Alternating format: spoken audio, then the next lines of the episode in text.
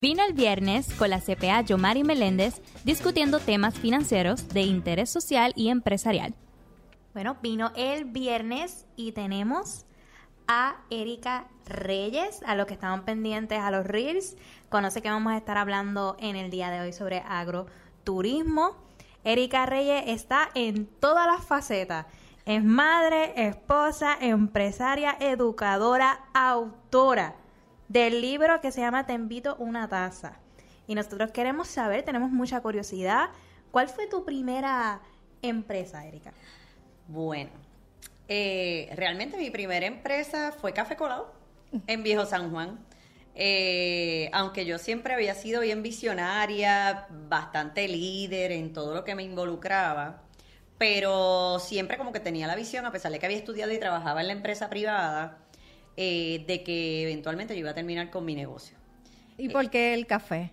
Bueno, soy tercera generación de caficultores en mi familia, así que no sabía si de verdad iba a ser de café. Okay. Recuerdo que mi primera visión de negocio fue un gimnasio, porque yo era instructora de aeróbico, era mi trabajo de mm. universidad, así que yo pensaba que yo iba a montar un gimnasio. Pero la realidad es que me apasionaba mucho el café.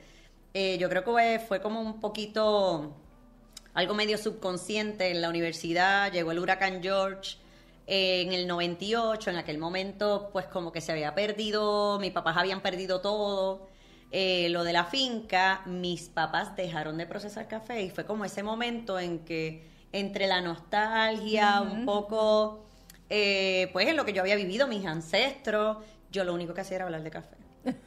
Mis proyectos de universidad eran de café, toda la cosa, así que eh, eso fue como inconscientemente, pero luego, ya un poquito más grande, ya en el mundo laboral, pues además de que mis temas eran de café, yo compraba café, eran mis regalos. Y recuerdo que visité una vez eh, un sitio en Nueva York que se llamaba Puerto Rico Importing, que era de muchos cafés, de diferentes regiones. Y de hecho, de ahí yo hice una boutique de café para un proyecto de maestría en mm. mercadeo. Así que todo fue como por ahí dándose, ¿no? Obviamente engaveté ese proyecto y, pues me, inserto en el mundo laboral, trabajé en comunicaciones, trabajé en, la industria farmacéutica, pero cuando en la industria farmacéutica comenzaron a haber diferentes reestructuraciones, cambios, a veces no sabíamos si me iba a quedar sin trabajo o no, era como una incertidumbre. Y ahí yo dije, tú sabes qué, yo voy a montar algo como plan B por si me quedo sin trabajo.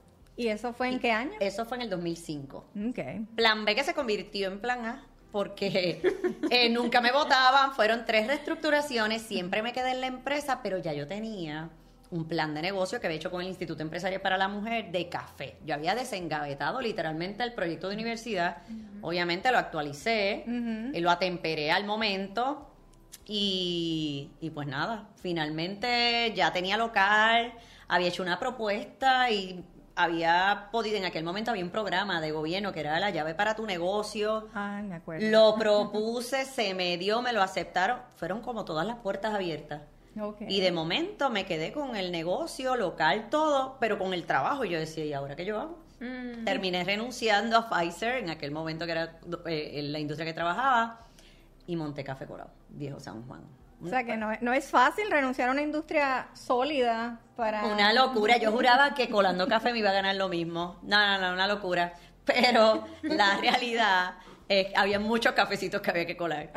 Pero, pero la realidad es que nada, bueno, momentos de bien retantes, eh, complicados, pero se dio y obviamente el hecho de eventualmente diversificar, porque como tú mencionaste, ¿cuál fue tu primer negocio? Yo hago muchas cosas, pero fue esa búsqueda continua de, de seguir creciendo, de seguir diversificándome, ampliándome, porque la realidad es que en aquel momento pues no era, o sea, el negocio solo, no con eso yo no podía subsistir en, en un momento dado. Y ahora que, el café está bien de moda hay un montón de tiendas de café. Así es. No, y ya tú puedes insertar otro tipo de ofrecimiento y esos conceptos donde, pues, qué sé yo, un bistro o un concepto donde ya, pues, puedas ver una barra de café como, como un lugar, una opción de desayunos y ese tipo de cosas, pues ya es distinto. De desayuno de reunión. Claro, pero en aquel momento, hace 18 años atrás, pues no era tanto Era así. diferente. Y se vendía todavía, había gente que vendía café, el pocillo a 35 centavos. Ajá, así que O sea los que- márgenes de ganancia no eran Sí, sí, sí, sí. Ahora, ahora la cosa es distinta.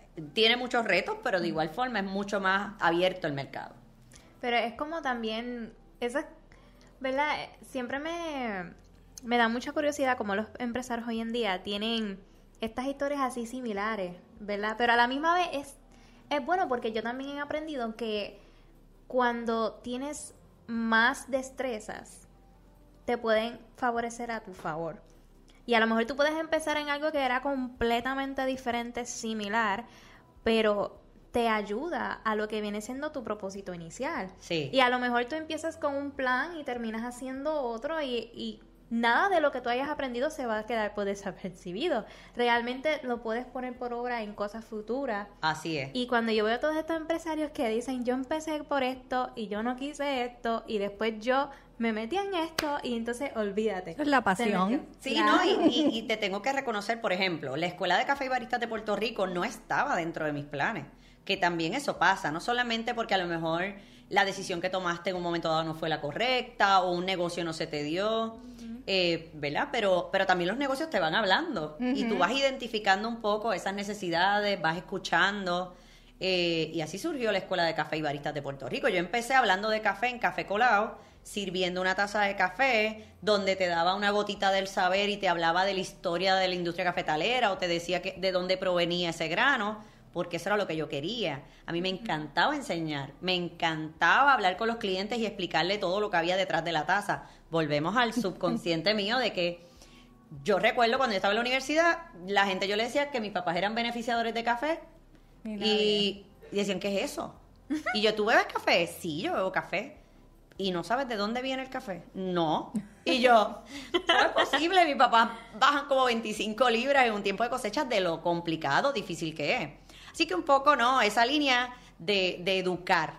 Y bueno, seis años después llegó la Escuela de Café y Baristas de Puerto Rico y hoy día es mi principal modelo de negocio, o sea, el programa educativo de café. Pero eso no estaba en mi Y mente. allí van todos los que quieren aprender de café, los que es. quieren montar su negocio de café, ser barista, aprender de tueste. De todo. Hoy mismo estuvimos eh, un poco con los caficultores hablando de la calidad de la taza, porque también el productor de café y el caficultor muchas veces nos saca ese espacio, ese tiempo, como para ver qué cosas tiene que medir en la taza y cómo ellos pueden mejorar los procesos en la finca. Así que nada, de todo un poco. Todo es como un, un rompecabezas que tiene que ver. Así es. Pero en en base a lo que dijo Génesis, yo entiendo que, que cada empresa surge por una pasión que uno lleva adentro. Sí. Y realmente no importa lo que estudies, siempre esa espinita es la que sale a relucir porque es lo que nos gusta hacer. Y, y aquel que tenga esa espinita adentro es cuestión de no tener miedo y atreverse. Em, en cuestión de este episodio que estamos desarrollando, aprovechando que esta semana también fue el Día Internacional del Turismo, sabemos que, que tienen una empresa por ahí que es tiene que ver con el agroturismo, que es la Hacienda Moraica. Hacienda Moraica. ¿Cómo surge Hacienda Moraica? Bueno, em, Hacienda Moraica es de mis papás, era de mis papás. Eh, Ellos deciden retirarse hace dos años. Digo, venían hace como cinco años diciéndome que se iban a retirar. Un proceso. Exacto. Eh, fue un proceso para todos, pero eh, yo le dije, dame un, dame un tiempito, porque como mencionaban al principio, yo también, eh, pues soy mamá, eh, vivo en San Juan, la finca está en Orocovis. Así que yo le dije, deme un momentito lo que mi hijo termina su cuarto año y toda la cosa, y, y vamos a ver qué pasa. Así que mi hijo se fue a estudiar a Estados Unidos. y dije, bueno, yo creo que es el momento ya entonces de darle esa oportunidad a mis papás. Le compré la finca. Siempre fue Hacienda Moraica, realmente, porque era, es la combinación de esos nombres que combinan los papás. Ajá. De mi hermana, que es Moraima, y el mío, que es Erika. Este. Pero, pero mi papá, mis papás trabajaron esa finca desde, mi- desde los 90, 1990. Así Que que. Hacienda Moraica eh, realmente es una finca de café y otros frutos. Sí, realmente cuando viene el huracán George, precisamente que mis papás ya se retiran del café, eh, a la finca ellos tienden a sustituir el café por guineo niño. No es hasta que yo comienzo en el café otra vez que mi papá casi me, deser- me deshereda. este, pero, pero es que ellos como que dijeron, pero Erika volvió el café. Entonces fue como que pues hay unas siembritas por ahí que a lo mejor podemos mantener. Eh, no es hasta el 2013 que yo empiezo a conectar el programa educativo, o sea, la Escuela de Café y Baristas de Puerto Rico, con, la, finca. Y empiezo a llevar gente a la finca. Y entonces ahí como que ya mi papá pues dijo, mira, vamos a hacer algo, vamos a sembrar un poquito más de café en esta zona, no sé qué. Eh, en el 2016 es que yo decido integrarme a la finca. Y empecé a comprar equipos de procesamiento para, pues, nuevamente montar el beneficiado de café. Fue el año antes de María. Exactamente. Y entonces oh, habíamos montado parte del beneficiado justo para la cosecha del 2017. Y ahí pues se fue todo otra vez. Así que no fue hasta el 2018 que volvimos a sembrar. Y ya mi papá también estaba como que, ok, eh, sigue tú, siembra lo que tú quieras, pon lo que tú quieras. hasta que este, Hasta que en el 2021 oficialmente le compré la finca a mis papás. Así que para que vean que no porque uno tenga una idea y a lo mejor ya has tenido experiencia en otros negocios, y quizás ya tienes un poco de más poder adquisitivo para desarrollarlo, a veces las, los escenarios y el mismo ambiente te, te causa un modelo de, fracaso y uno no se puede quitar. No, y la, y la realidad es que, eh, es, por ejemplo, me pasa todavía. Eh, yo en aquel momento dije, vamos a volver a sembrar, vamos a seguir montando y a continuar montando el beneficiado y vendrá la torrefacción eh, pero yo todo el tiempo pensaba en café. Tú mencionabas eh, el proyecto agroturístico, ¿verdad? Cómo entonces Hacienda Moraica se integra, porque mis papás habían hecho una hospedería, pero era un modelo de negocio que yo no conocía. Yo conocía de café y obviamente ese tipo de modelo de negocio, pero, pero insertarme al mundo turístico, pues es otra cosa. ¿Verdad? Así que poquito a poco aprendiendo en el proceso y, y obviamente he tratado eh, precisamente de insertar todo lo que tiene que ver con café, incluso las siembras, cómo las hago, dónde las hago, todo lo hago pensando en la experiencia turística.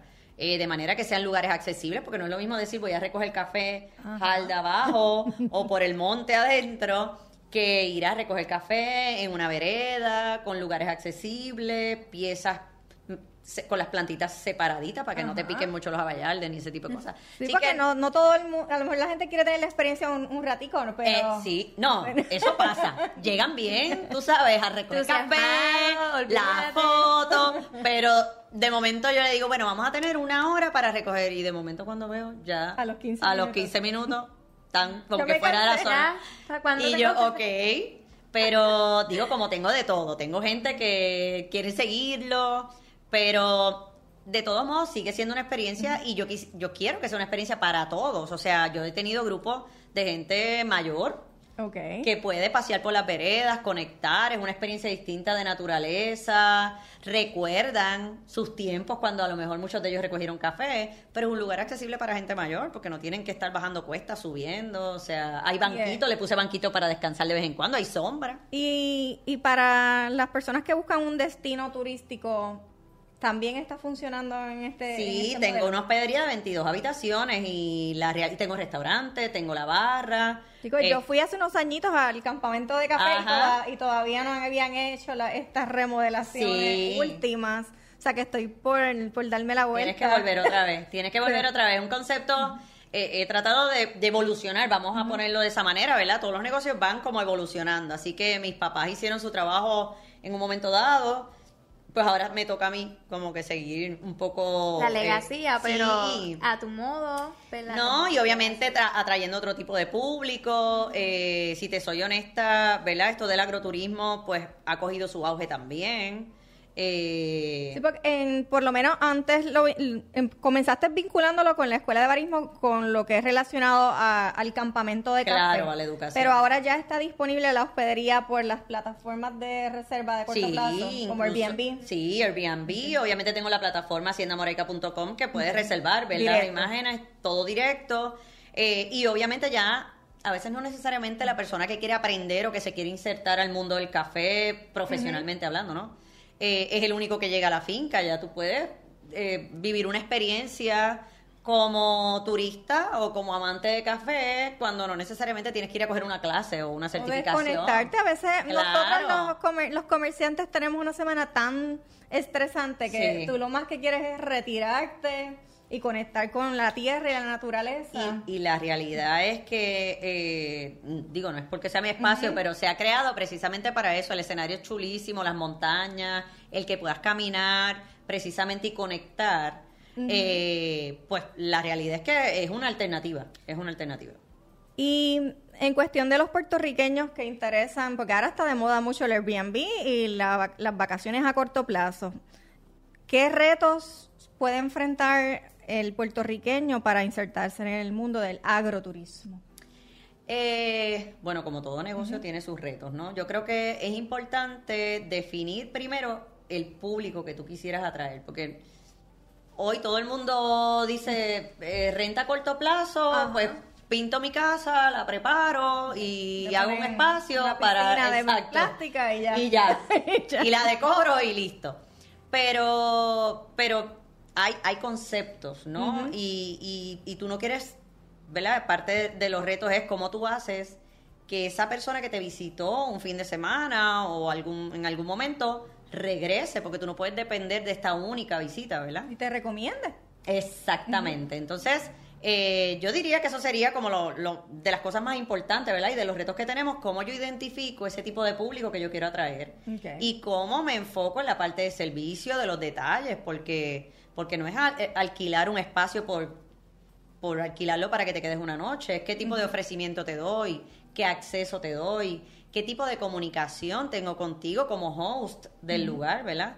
Así que en el caso de agroturismo, pues obviamente yo creo que lo más importante aquí es cómo tú haces un agroturismo accesible.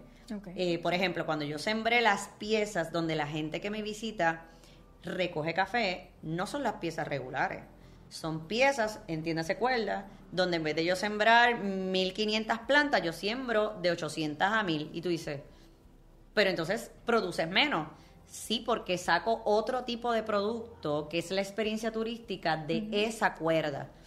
¿Por qué no lo hago? Porque las plantas crecen, las, las plantas se ensanchan y entonces de repente si siembro todas muy amontonadas, como se hacen normalmente, pues la gente se le hace difícil. O pierden la experiencia. Claro, o se, o se siente que se pierden en la cuerda o, o de repente los abayaldes porque te saltan. Uy. Este, lo mismo pasa. Diseñé piezas que fueran caminables, que no fueran en, en zonas muy elevadas, este, para que no te, la probabilidad que te caiga sea menos, ¿verdad? El área de mantenimiento, áreas más frescas donde no te dé tanto el sol en ciertas áreas, o sea que todo está pensado para que puedas disfrutarte la experiencia. Claro, está el que ya llega hardcore, aventurero, que viene con las Con la botas, mochila. que lo que quiere es meterse monte adentro. Pero tenemos que reconocer que estamos en una población de gente adulta también, que a lo mejor quiere también participar de estos tipos de eventos, de conectar y hacer cosas con su familia, y que quizás muchas de estas aventuras o de proyectos agroturísticos, si son muy hardcore, tú sabes, muy monte Ajá. adentro, pues a veces Se eh, se limitan. Entonces, todo eso fue pensado, fíjate, y, y, y obviamente la parte educativa para mí es un detalle que siempre tenemos en Hacienda Moreca, que es que el elemento de educación nunca falta. Sí, Por pues. ejemplo, si tú llegas a una habitación, perdóname que te interrumpa, pero Ajá. tú llegas a una habitación y yo te tengo un escrito de, y te tengo una French press y te tengo una tetera de calentar agua. Pues yo te voy a decir, mira, le vas a poner tanto de café, eh, este método se opera de esta manera, tú le vas a echar tanto de agua, esperas cuatro minutos y después bajas el pistón y te lo bebes. Todo eso lo dice. Claro, entonces yo se lo explico y la gente está como bien emocionada porque al otro día quiere levantarse para seguir las instrucciones que yo le dejé de cómo colar en una French press. Este, obviamente le doy el café allí, ¿verdad? Que se produce allí. Así que fíjate cómo Lo conectas. sí conecto una cosa con otra. Este, y esos son detalles, pero obviamente entendiendo un poco lo que busca hacer el consumidor que va a Hacienda Moraica, ¿verdad? Que si primero lee de café, pues obviamente ya lo vas conectando desde que entra a la Sí. habitación hasta que estoy loca por levantarme para aprender a ver cómo colar obviamente mi café. igual, pues voy para la finca, vente conmigo, vamos a recorrer la finca, vamos a recoger el café en, en tiempo de cosecha, o sea que, que trato de no, de no promover eh, el café o una hacienda cafetalera sin que realmente vivas una experiencia completa alrededor del café. Y en Puerto Rico tiene eso tanto a su favor, porque, y me corriges, ¿verdad? Porque puede que yo no sepa muy bien. Pero yo sé que una de las industrias que predominaba mucho en Puerto Rico este, era el azúcar y el café. Sí. Entonces yo creo que Puerto Rico, ¿verdad? Tiene una historia, aparte de la de ustedes, de la hacienda. Lleva un, un negocio familiar, es, es algo impresionante. Y también la vista, porque Puerto Rico es tropical. Sí. Y entonces cuando llegas allí, eso es como que, ay, qué rico. Hay veces que yo me quiero tirar al campo, lo que pasa es que yo soy bien dispectada. entonces si yo me pierdo por ahí, y pues...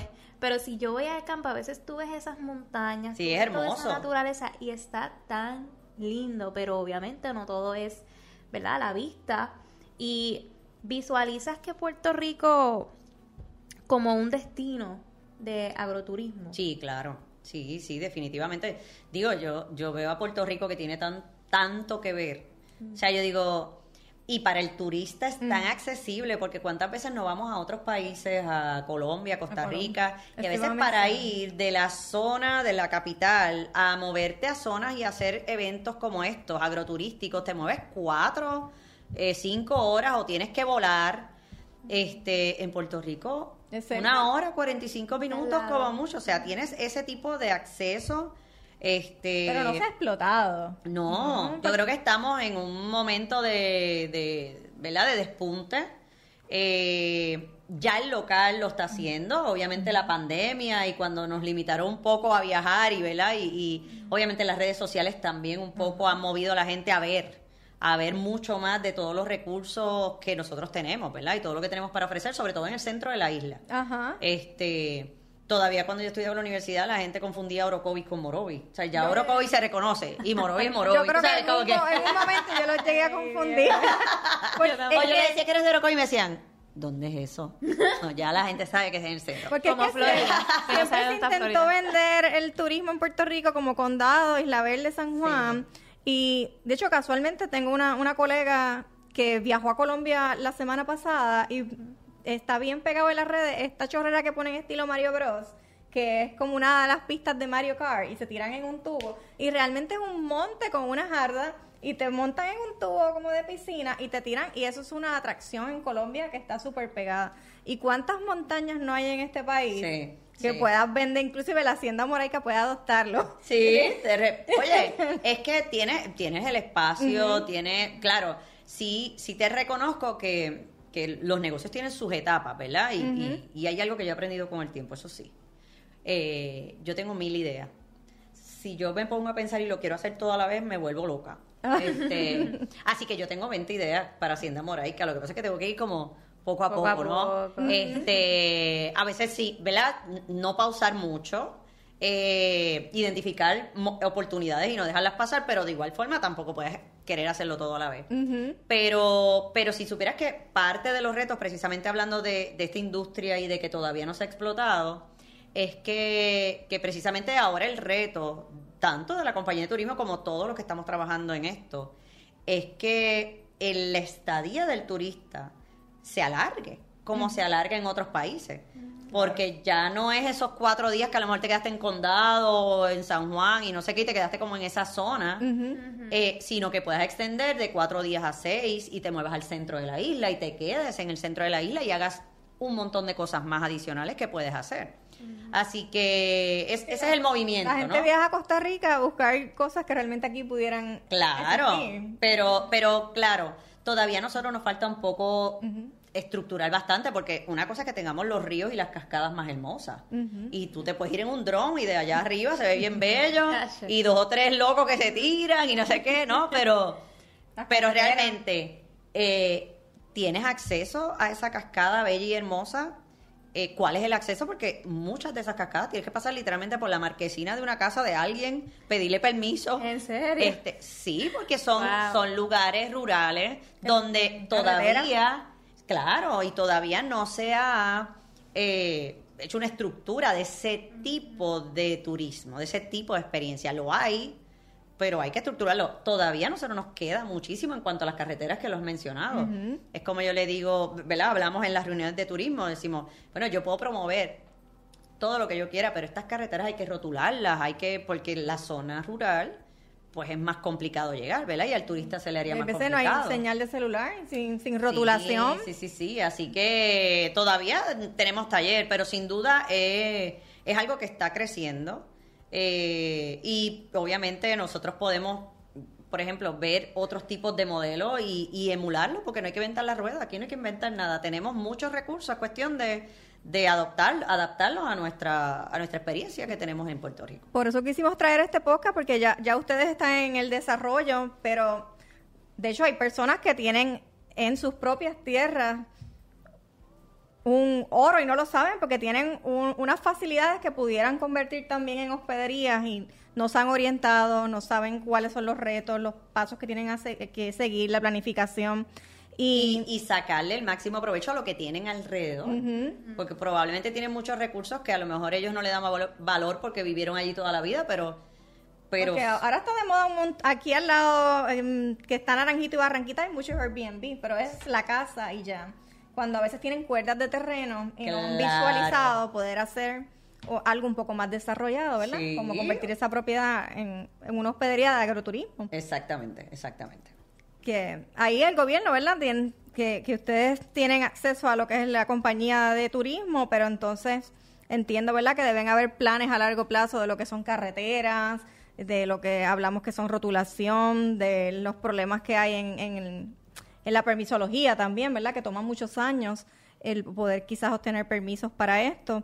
Pero quisimos traer el tema para poder orientar a la comunidad que nos puede ver y escuchar y que se motiven, que a, que a lo mejor no va a ser algo rápido, que lo van a sacar del bolsillo y ya, pero que por lo menos puedan planificar como has planificado tú por muchos años estos modelos de negocio y desarrollar a Puerto Rico en, en esta industria. Y mencionar una palabra clave, planificar. Que dentro de esa planificación está no solamente lo que yo hablaba ahorita, ¿verdad? Conocer el mercado que quieres atraer, cómo mantenerlo, porque no es, ya que has hablado de- del ejemplo del Airbnb, no es solamente preparar un espacio o una casa y ya. O sea, ¿qué, qué otros ofrecimientos, cómo a, lar- a mediano o a largo plazo tú puedes seguir manteniendo ese modelo de negocio? Porque como quieres energía, esfuerzo, eh, a veces como que le dedicamos un tiempo al negocio y es como si fuera un viaje a corto plazo y no, no sé, digo, hay negocios que tú a lo mejor los desarrollas y dices yo voy a trabajar cinco años en esto y se acabó.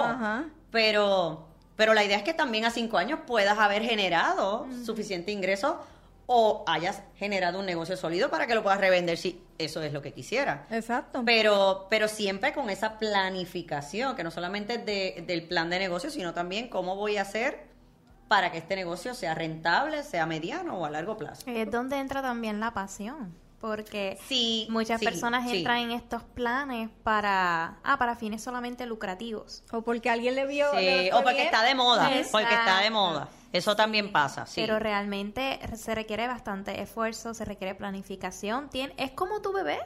Yo, como yo tu bebé. siempre, la gente que eh, me pregunta dentro de esos elementos fundamentales para el éxito que, que hablan, y eh, además de mencionar la disciplina y demás, obviamente tengo que mencionar la pasión, ¿verdad? Que, que, que de verdad te tiene que gustar. Yo siempre también aclaro, y lo, y lo escribí en mi libro, parte de la historia de mi libro, de Te invito a una taza, es cómo yo monto un negocio con pasión eh, pero me, me doy cuenta que con la pasión no hacía chavo, ¿verdad? Este, y luego como me voy insertando un poco a la parte técnica, veo que me tengo que eh, educar más, eh, tener mucho más conocimiento técnico, y luego entonces cuando entendí que yo había, había decidido vivir del café, que esto no era una poesía, un romance, bueno, yo le llamo tres fases, la trilogía del café, la romántica, la técnica y obviamente la de negocio. Eh, pero a donde voy, sí la pasión tiene que estar porque aunque no es lo que te va a dejar dinero, cuando la cosa se aprieta, cuando hay momentos bien complicados que todos de una forma u otra lo hemos experimentado y los negocios en los últimos años nos hemos dado cuenta que hay tantas cosas que no podemos controlar, cuando el dinero no está o no es suficiente, lo único que te mueve y te hace levantarte todos los días a trabajar como si, o sea, como si te ganaras millones de dólares, es la pasión. Yo creo que eso es una, lo mencionaste en base al éxito, pero yo creo que es una filosofía de vida que aplica a todas las áreas, inclusive hasta el matrimonio, porque Sí, el matrimonio es una sin- voluntad. Sin es como... planificación, sin disciplina y sin pasión. Y área técnica tampoco sobrevive. Exactamente, O sea, que- exactamente. Que, en todas las áreas de negocio, éxito y vida personal, yo creo que todos esos ingredientes tienen, tienen que estar. En cuestión de, de la pasión que vives por el café, ¿entiendes? Y que ahora mismo la gente que quiere entrar en el mundo del café todavía sigue siendo lucrativo. Sí, lo que pasa es que tiene, volvemos, tienes que hacer un plan de negocio real y flexible. Si, si estás montando un negocio de café para, porque está de moda, porque, porque a lo mejor es una inversión baja, quieres hacer un kiosquito, ¿verdad? Y ya, y sentirte empresario, pues, pues eso no, no, obviamente a lo mejor al principio como que es fun, pero te vas a dar cuenta que a largo plazo eh, de eso solamente no se va a vivir. Este, yo creo que hay mucha oportunidad en el café, pero a veces todos nos queremos enfocar en la parte de, a lo mejor, barras de café. Y todo el mundo quiere montar un coffee shop. Hay muchas, muchos eslabones en la cadena de proceso del café donde tú pudieras dedicarte. Desde a lo mejor comprar una finca y trabajarla, desde tener tu propia marca de café y, e insertarte al mundo de la torrefacción, a la parte de la calidad. O sea, hay muchos servicios y ofrecimientos que tú pudieras eh, insertarte en ese mundo. Que la educación es la clave porque la moda es que tengan un coffee shop pero desconocen. Venden café en la tienda pero a veces no conocen ni la historia de por No. donde pasa el café. Y, y si te soy honesta, muchas veces yo que doy programas de coaching precisamente de cómo desarrollar una barra de café con éxito, si supieras que el denominador común que veo en todas las personas que le doy ese coaching es que no tienen idea de cuánto puede proyectar vender un coffee shop. O sea, les encanta el negocio, visitan mucho coffee shop, les encanta el café, ven que eso puede ser una dinámica a la que se pueden dedicar, pero no tienen idea que eso no está mal. Ajá. pero Hay que aprender. pero exacto pero tienes que educarte y, Y, mucho menos, apasionarte. y, y mucho menos empezar a invertir dinero y cosas. Yo, he- yo he tenido eh, personas que han invertido y tienen todo hace dos años y no han abierto todavía. Hace dos años. Pagando eh, o sea con renta con los equipos con todo y no pueden arrancar porque no tienen idea bueno, la plan- fallaron en la planificación. Exactamente. Este, pero, pero de que es lucrativo, es lucrativo, obviamente como todo. Siempre quieres ganar más dinero, tienes que esforzarte más, probablemente tienes que pensar en más localidades y ese tipo de cosas. No con un, con un kiosquito vendiendo café tampoco es que nos hagamos millonarios. en, en cuestión de lo que es el agroturismo y el café también, con la escasez de empleados, que esos han sido nuestros últimos podcasts que había en Puerto Rico, ¿verdad? A nivel mundial, ¿cómo se ha visto? ¿Qué tan difícil es conseguir empleados tanto para las barras de café como para las fincas y, y las hospederías? Sí, yo, yo te digo que probablemente hoy, fíjate, lo vivo más en los negocios que tengo en San Juan. Okay. Eh, en Hacienda Moraica tengo, por decir una cosa, la ventaja que también cuento con un equipo de trabajo que adopté de mis papás. Okay. Incluso yo tengo todavía obreros que trabajaron con mis abuelos. Sí, que hay una O sea, lealtad. Ahí, y ahí trabaja, eh, por ejemplo, el capataz de la finca es hijo de, de- del que me todavía tala y recoge café eh, en la finca, o sea, y la tía trabaja conmigo y, y así sucesivamente. Así que ya somos una familia, ¿verdad? Ya, obviamente, Hacienda Moraica en la región donde nos encontramos, pues es un motor económico, ¿verdad? De la zona, porque estamos en una zona bien rural. Okay. Este, ya en San Juan es un poquito más retante. Porque la- en San Juan las personas tienen más oportunidades como que de dónde van a Claro, coger. y, y tienen a dónde moverse y no sé qué.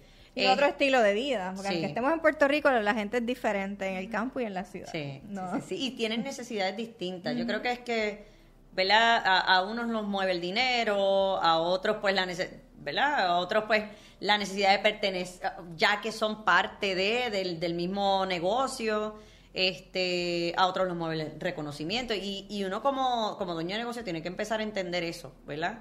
¿Qué es lo que mueve a mi equipo de trabajo? Que eso, tuvimos un podcast bien interesante. ¿De verdad? El, la semana pasada, que realmente fue de eso. En cuestión de, lo, de este tipo de industria, ¿existen ayudas que hayas podido estudiar o tener que le podamos publicar a la comunidad? Mira, Existen muchas ayudas. Yo creo que sí es importante, porque la gente habla de ayudas y, y piensa, ah, yo voy y solicito. Eh, pero es como todo. Volvemos al tema de la planificación. Ajá. Tú eh, solicitar un, un programa, ya sea del Small Business Administration, de, eh, ya sea del Instituto Empresarial para la Mujer, lo que sea, son proyectos que te van a pedir Mil papeles. eh, eh, y, y un plan. O sea, tú quieres, ¿cuál es tu idea? ¿Cuál es tu concepto?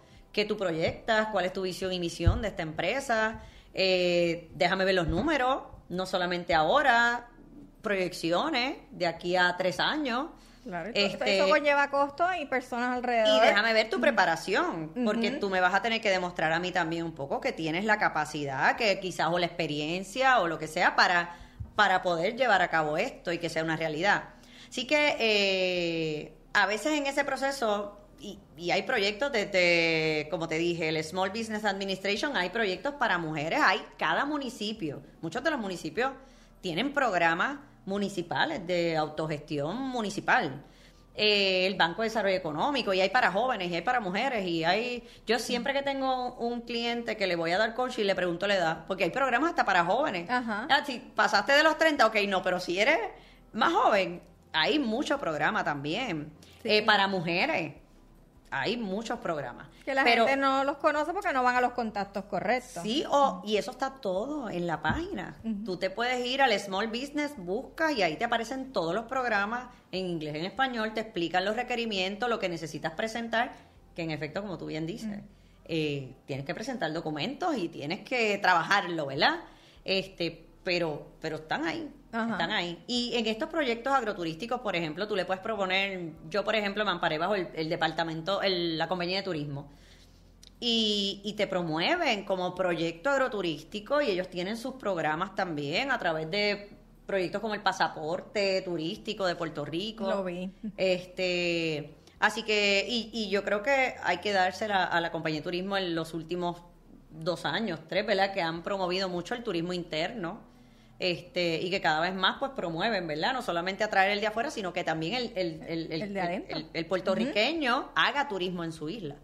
Realmente Este- es que esto es una isla. Mira, aquí, eso mismo como dijo Erika, la distancia aquí entre Nada, los pueblos. hacer de y- todo. De todo. Tienes playa y un- una vida nocturna brutal acá y de momento en menos de dos horas ya estás en monte adentro.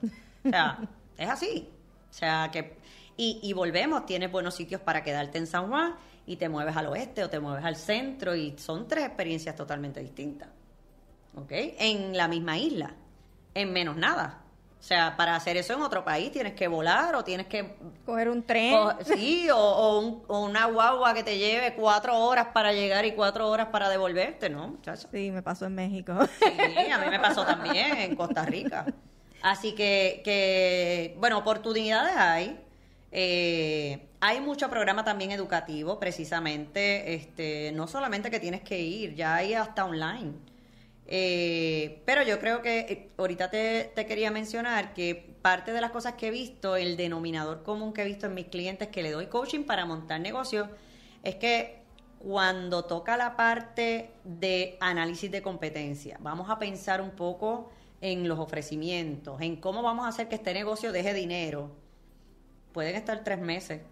Ay, es que no he tenido tiempo, no he tenido tiempo, no he tenido tiempo. Y es como que... Las no te- excusas. o sea, exacto. Y ahí uno dice, o sea, si no se tienen tres meses para sacar unos cálculos de qué cosas voy a vender y tener claro quizás el concepto que lo puedas describir, imagínate el- qué tiempo vamos a tener cuando abramos ese negocio. ¿Me siguen? O sea que Yo creo que es una cultura de querer tener todo rápido porque Sí. nosotros no Sí. damos ese tipo de producto aquí completo, pero sí asistimos con las proyecciones y los estados financieros, pero se acerca mucha gente, voy a abrir un negocio, ustedes hacen el business plan, es, realmente eso es un trabajo que debe hacerlo alguien que esté atemperado a la industria, que, Claro. quieras, que quieras trabajar y que sepa de mercadeo y desarrollar esos planes y entonces a veces empiezan ya con, con el pie equivocado a querer desarrollar un negocio porque todos estos elementos le van a costar tiempo sí. y dinero aunque tengas un tercero que te ayude, porque tú eres el que vas a estar ahí, no es el que contrataste. Y, y hay sus momentos, es como, yo lo digo desde el principio y siempre es algo que cuando a veces me preguntan, ¿cómo tú haces tanta cosa? Eh, yo me imagino, bendito, que tú no tendrás vida y yo, bueno, yo tengo vida, yo... Yo salgo con mi esposo, yo iba a los juegos de mi hijo, o sea, yo, yo tengo una vida normal, pienso yo. Eh, claro, no me distraigo, yo no invierto en distracciones, ahí sí yo voy enfocada a lo mío cuando, cuando tengo un norte y cuando tengo que meterle con todo. Los que te roban Eh, el tiempo. eh, sí, tengo que evitar distracciones hasta del celular. Pero eh, los negocios todos, empezando, ya abiertos, en el pico, lo que tú quieras, todos van a necesitar momentos de mucho esfuerzo, de mucho esfuerzo. No todo el tiempo es así. Al principio, pues probablemente en esta etapa de desarrollo del plan, van a haber noches que vas a estar pegado sin dormir. Eso puede pasar. Yo he tenido etapas de mi vida en negocios que se me ha caído hasta el pelo. Yo digo, espérate, pero yo no me voy a quedar calva. O sea, Wow. tengo que meterle, sí. Oye, he tenido de todo. Que y la gente lo tiene que escuchar. Se te cae el pelo, te da gastritis, te enfermas por estrés. todo. O sea, yo he tenido de todo. He tenido momentos de crisis, no solamente estrés emocional, he tenido fases de crisis económica, donde no podía ni ir al beauty. O sea, pues, pues yo dije, bueno, pues por un año no me voy a pintar el pelo. Por un año no me voy a hacer las uñas. Por un año no voy a ir a un mall. No podía ni gastar ni, o sea, no tenía ni para peaje y gasolina, imagínate, menos iba a tener para pintarme el pelo. Pero yo sabía que eso no iba a ser así. Yo dije, yo le voy a meter con todo. Si yo veo que un año estoy en esta, no, estoy mal, tú sabes. Pero todos pasamos procesos bien complicados. Todos los negocios tienen sus etapas. Y no me pasó al principio, digo, al principio probablemente fue más fuerte porque no entendía. Y yo sentía que la cosa, que no iba a poder. Pero hoy, cuando te estoy hablando de que se me cayó hasta el pelo, fue hace poco, con Hacienda Moraica, pues yo dije, pues, pues espérate. Sí, pero, pero yo sabía que tenía que meterle con todo. O sea, tuve un año que fuerte. Pero yo dije, pero ¿sabes qué? Va a ser un año que le voy a meter con todas. Y así es, fue cuando empecé la escuela. Cuando empecé la escuela cargaba los equipos, los montaba por la mañana, los tumbaba después que daba la clase, explotaba como psiquitra- psiqui- psiquitraque. Después de estar ocho horas con una máquina, después alquilé otra, después... Y así era. ¿Y cómo te sientes ahora? No, yo estoy feliz, plena. No, no, no. Este, Libre.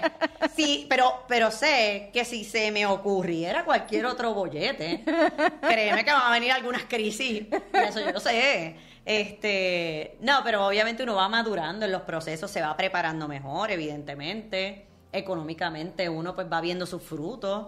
Pero yo llevo 18 años. Y, en la- y ya uno, en cada cantazo, uno como que se pone más fuerte. Sí, sí, sí, sí. No, y vuelvo y te digo, por eso yo le digo, todos son procesos. Pero, pero no, no se puede dar eh, esta imagen de que emprender un negocio de momento, ay, son los primeros tres años, o de repente emprender un negocio es como que eh, ahora todo el mundo, es como, como un glamour ser empresario y yo, El bueno, yo te llamé hoy para decirte que no me iba a dar tiempo ni de peinarme, yo ando con un look de finca brutal. Pero Y dije, es el look del, de la de la verdad. Y yo digo, bueno, pues yo a veces me puedo peinar, a veces no, a veces me puedo pintar las uñas, a veces no. Pues no pasa nada, o sea, pero a veces este este este estigma que tenemos de la empresaria, sobre todo nosotros las mujeres que que como que vivimos pensando En el en el exacto, en este mundo así como todo vanidoso, fashion. Y, Hay y no gente que no graba un necesariamente es video así. si no tiene las pestañas hasta acá. Sí, sí, no necesariamente es así. Yo he tenido mis crisis. Crisis existencial. Bueno, y ante eso, ¿verdad? Y para ir cerrando el tema, ¿cuál es el consejo de Erika para aquel que quiere entrar a este mundo de, o del café o del agroempresarismo? ¿Qué le diría Erika? Pues conocer, yo, educarse, habíamos hablado de ese tema, yo creo que entender el modelo de negocio al que te vas a meter, Eh, reconocer, una vez te eduques, si de verdad es lo que quieres hacer, que, que te gusta. Eh, son negocios de mucha hospitalidad y de trabajo con gente. No todo el mundo le gusta conectar con la gente, eh, ser hospitalario, esa parte de hospitalidad, y por eso habemos personas que somos un entertainment person, tú sabes, que estamos por ahí como Mickey Mouse y hay otros que prefieren estar en una computadora y hacer ese tipo de trabajo porque porque no les llama na- para nada la atención conectar. Y el mundo del agroturismo es un mundo de hospitalidad. El mundo De del servicio. café es un mundo de servicio, eh, así que te tiene que gustar, te tiene que gustar eso. Eh, por otro lado, además de educarte y de identificar si de verdad es lo que quieres hacer, eh, enfocarse. Para mí tenemos demasiadas distracciones y yo creo que todo el tiempo se nos está metiendo en la cabeza que tenemos que hacer esto, que tenemos que hacer lo otro, que tenemos que vestir así o, o que aquel está haciendo entonces yo lo tengo que hacer igual o compitiendo con otras personas y, y yo digo, a la que empiezas a, a desenfocarte eh, de tu norte, ¿verdad? Por el A- ver el del otro. eh, sí, hasta ahí pierdes la mitad de la energía que puedes aplicarle a que un proyecto tuyo pueda tener éxito o que eche hacia adelante. Así que vuelvo y te digo, educación, pasión, disciplina y obviamente enfoque. Eso, esas cuatro cositas. Ya escucharon, mira, los voy a echar aquí, todos esos ingredientes en la copita. Ay, pero me lo voy a tomar. para, para que se los graben. Erika, ¿dónde te pueden conseguir? Ay, pues eh, mira, todas mis redes sociales, pero me pueden conseguir directamente Erika Reyes Café. Ese es mi Instagram, Erika Reyes Autora en Facebook. Y pues está Café y Barista, ¿verdad? La Escuela de Café y Baristas de Puerto Rico, en Café Colao, Hacienda Moraica, todos están en Instagram y en Muy- Facebook. En todos lados. En todos lados. Le damos las gracias a Erika por tan excelente información que nos ha regalado No, hoy. gracias a ustedes. Esperamos Gracias. poderla tener más adelante, quizás en otro tema. Claro que sí. Y queremos tenerlos a ustedes conectados con nosotros, un brindis cada viernes con su vino en mano, como siempre. Vino el viernes. Salud. Bye. Uh, salud. Sí, síguenos en todas nuestras redes sociales. Vino el Viernes PR, CPA Yomari Meléndez, Planillas PR. Les recordamos que nos puedes escuchar en Spotify, Apple y Google Podcast.